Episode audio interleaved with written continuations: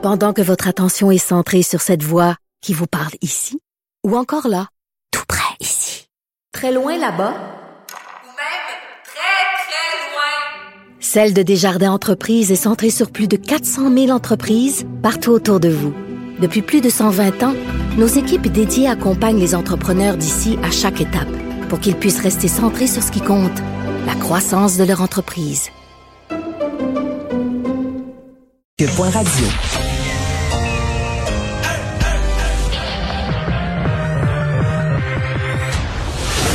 Deux animateurs cohérents, deux visions différentes. Une seule émission, pas comme les autres. Mario Dumont et Vincent Dessureau. Cube, Cube Radio. Bonjour tout le monde, bienvenue. J'espère que vous avez passé une belle fin de semaine. Euh, c'est lundi, notre premier rendez-vous de la semaine. On va vous résumer euh, dans les deux heures qui viennent cette journée en actualité. Lundi, c'est Alex qui est là. Salut Alex. Salut Mario. Regardez le Super Bowl? Ou, le, ou le pas de Super Bowl? Oui, ah, ben, je suis peut-être moi un peu moins critique que toi quand même. C'est l'histoire quand même qu'on voit Oui, oui, l'histoire c'est écrit avec Tom Brady, sauf que Non, la on- game on, était on pouvait pas prévoir que les Chiefs se présentent pas, mais à ce point. Puis j'enlève rien à la défensive de Tampa Bay, mais même contre une bonne défensive, une équipe est censée au moins avoir quelques étincelles. Là. Disons que pour moi, j'ai suivi un tout petit peu, beaucoup moins que toi la saison, mais pour ceux qui écoutent juste le Super Bowl, comme d'habitude, on leur avait mis ce match-là, là, vraiment, les attentes étaient tellement élevées, le choc des Titans, le Non, meilleur si tu leur de dis, tous les temps. Si tu leur dis que l'attaque des Chiefs de Kansas City est une des meilleures attaques qu'on n'a jamais vues depuis une décennie, les gens regardaient ça hier et se disaient Ah ouais. Ouais, ouais. Mais, mais moi, je pense quand même que il est le fils d'Andy Reid, le fils du coach, qui lui-même un assistant coach, a eu un accident d'auto en état d'ébriété, un enfant qui a laissé entre la vie et la mort. Et je pense que les trois dernières journées, ils ont été totalement déconcentrés, puis ça a malheureusement joué un rôle. là. On va aller rejoindre Paul Larocque et l'équipe de 100% Nouvelles. 15h30, c'est le moment de joindre Mario en direct dans son studio de Cube Radio. Salut Mario, salutations à tes auditeurs. euh, Bonjour. aussi. Mario, je viens tout juste il y a quelques instants d'avoir euh, la mairesse de Montréal, Valérie Plante, euh, en entrevue, évidemment euh, commentant euh, euh, l'affaire euh, l'affaire Camara. Euh, Mario, euh, donc euh, bon, le chef de police qui s'est rendu en personne, on le souligne, en personne, euh, présenter ses excuses au nom du SPVM à Monsieur Camara. Bien sûr, la, la mairesse s'en réjouit. Et elle semble dire, Mario, qu'il y a des tractations avec Québec en ce moment là, sur euh, l'enquête indépendante qui, sera annoncée euh, incessamment. Est-ce que tu vois le BEI, comment, quelle instance, qui pourrait faire ça? Tu sais, le, BEI qui a toujours pas terminé son enquête, a commencé il y a deux ans sur les fuites à l'UPAC, là, je signale ça comme ça. Euh, qui, qui est le mieux placé pour faire euh, euh, cette enquête-là, Mario, selon toi? Ben euh, le BEI, c'est ça. Dès qu'on dit BEI, on dit délai, euh, délai énorme, mais au point de nous euh, de nous faire peur. Euh, le chef Caron avait demandé un observateur pour la suite des choses. Est-ce que c'est assez? Euh, Peut-être pas. Reste que, je sais, on demande une enquête, une enquête. Est-ce qu'il y a, est-ce qu'il reste tant de zones d'ombre que ça là? La police a quand même révélé les les éléments qui l'ont conduit vers une fausse piste, ou en tout cas vers une erreur, qu'ils admettent.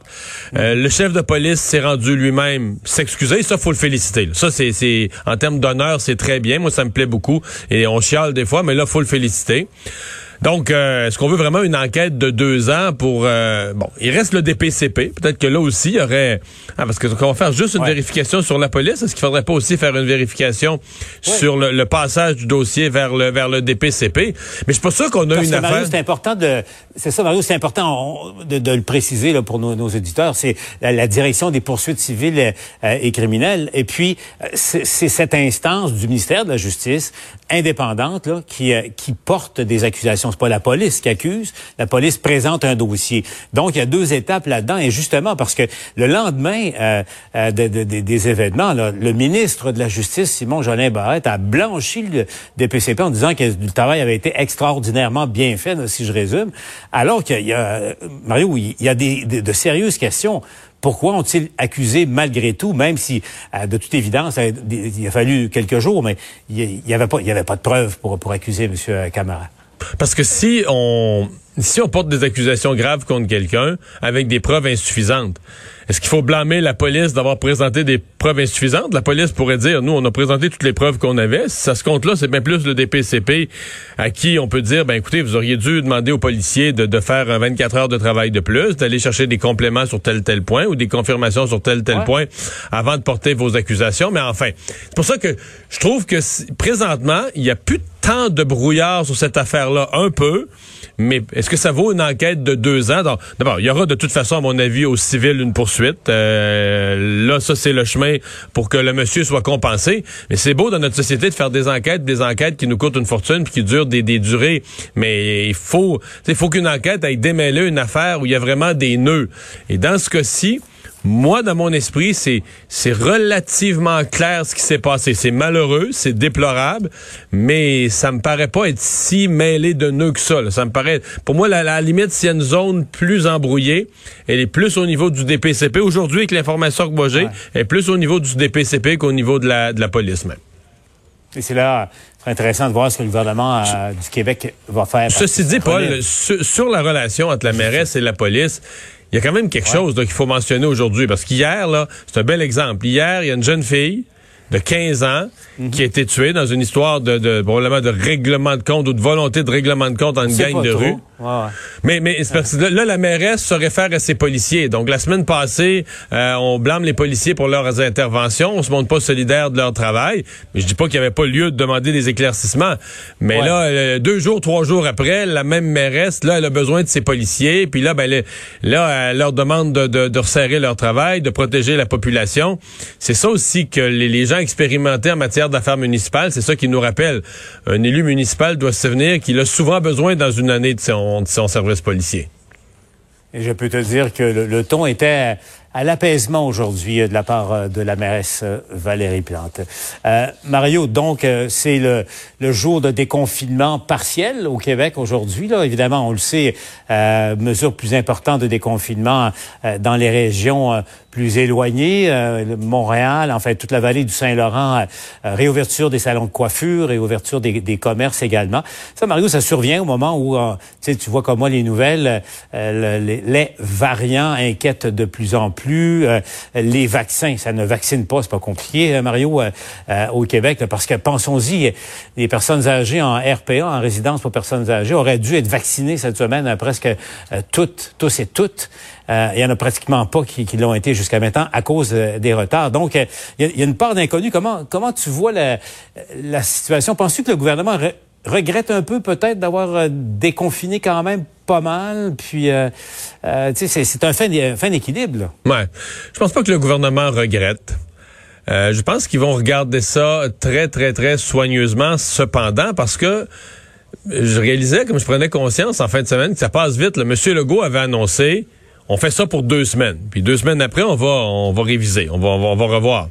Mais là, bon, le deux semaines, au moment, dans le fond, la décision était annoncée mardi. Au moment aujourd'hui ou lundi, ces, ces réouvertures-là sont, sont, effectives. Ben, si M. Legault faisait ta prochaine annonce mardi prochain, on serait déjà aujourd'hui à huit jours de devoir faire une nouvelle annonce. Donc, d'ajouter des nouvelles, des nouvelles régions, par exemple, en zone orange. Donc, ça laisse assez peu de temps au gouvernement pour faire une véritable évaluation de comment vont ces réouvertures, comment ça se produit, est-ce que ça a un impact sur le nombre de cas, etc. Donc, le gouvernement est déjà dans un engrenage. Il y a plusieurs régions, je pense aux gens de l'Outaouais, je pense aux gens des cantons de l'Est, plusieurs régions qui s'attendent déjà là, que ça va être leur tour de passer en zone orange. Même les gens de la région de Québec, je veux dire Appalaches, ça va être leur tour de passer en zone orange, la, la, la, d'avoir, de se faire annoncer ça la semaine prochaine, de se faire annoncer ça dans, dans je sais pas, 7, 8, 9 jours. Alors, le gouvernement va être sous pression assez vite, avec quand même peu de temps pour mesurer là, comment les choses, euh, les choses évoluent. Et avec l'autre risque, on va se là-dessus, Mario, c'est l'autre, l'autre variable, l'autre pièce du casse-tête. Veut, veut pas, les, les semaines de relâche et les, les, les déplacements potentiels d'une région à l'autre et donc les contacts additionnels que ça peut amener. Ça aussi, Mario, le gouvernement peut pas peut pas laisser libre cours à, à, à, d'autres exagérations comme on a connu dans le passé. Ben, c'est ça. Quand M. Le, Legault a annoncé, bon, pour le 8 de février, donc pour aujourd'hui des réouvertures, il a dit notre prochaine date, ça va être le 22. Mais ça, le 22, c'est, c'est juste, juste, juste le lundi, le, début des... Parce que finalement, il y a deux semaines de relâche. Il y, a, il y a plus, la, plus de régions qui sont première semaine de mars, je pense qu'il y en a quelques-unes qui sont fin février. C'est drôle. euh, je serais pas surpris, moi, que le déconfinement soit bien, bien, bien tranquille ou peut-être minimal à une région ou deux pour le 22 février à cause de ça. Je serais pas surpris qu'il se donne un autre deux semaines, justement, pour faire le, pour faire le saut de mouton là, des, des deux semaines de la relâche. Comme par hasard. Et, et C'est ça, reporter ouais. ça, justement, reporter ça au lundi de tout de suite après la relâche et qui va tomber, je sais pas, autour du 10 mars. Mais je ne serais pas surpris qu'on qu'on repousse là. En terminant, Mario, euh, comment tu as trouvé les explications euh, euh, du responsable de la vaccination au Québec, M. Paré, qui est PDG du, du 6 de Lévis, supervisait donc le manoir Liverpool.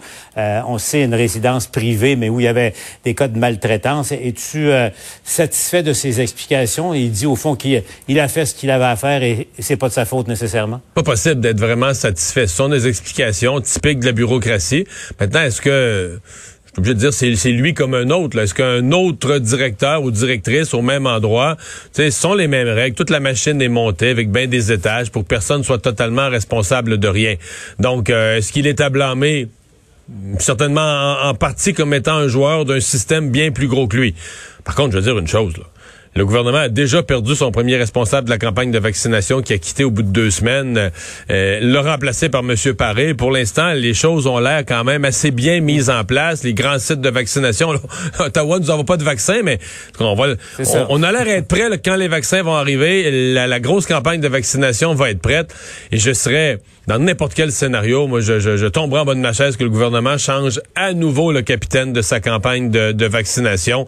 Euh, je pense que pour celle-là, là, on va, on va passer l'éponge, puis on va se dire, ben c'est ça, la bureaucratie est faite de même, puis c'est bien plate, et on va se croiser les doigts que la campagne de vaccination pilotée par M. Paré euh, fasse, euh, fasse oublier euh, ce qui s'est passé dans Chaudière-Appalaches, parce que c'est, ça, c'est c'est la campagne, c'est l'opération essentielle pour le gouvernement du printemps qu'on n'a pas le droit de rater. Alors, je serais surpris qu'on change le capitaine du bateau à ce date-ci. là.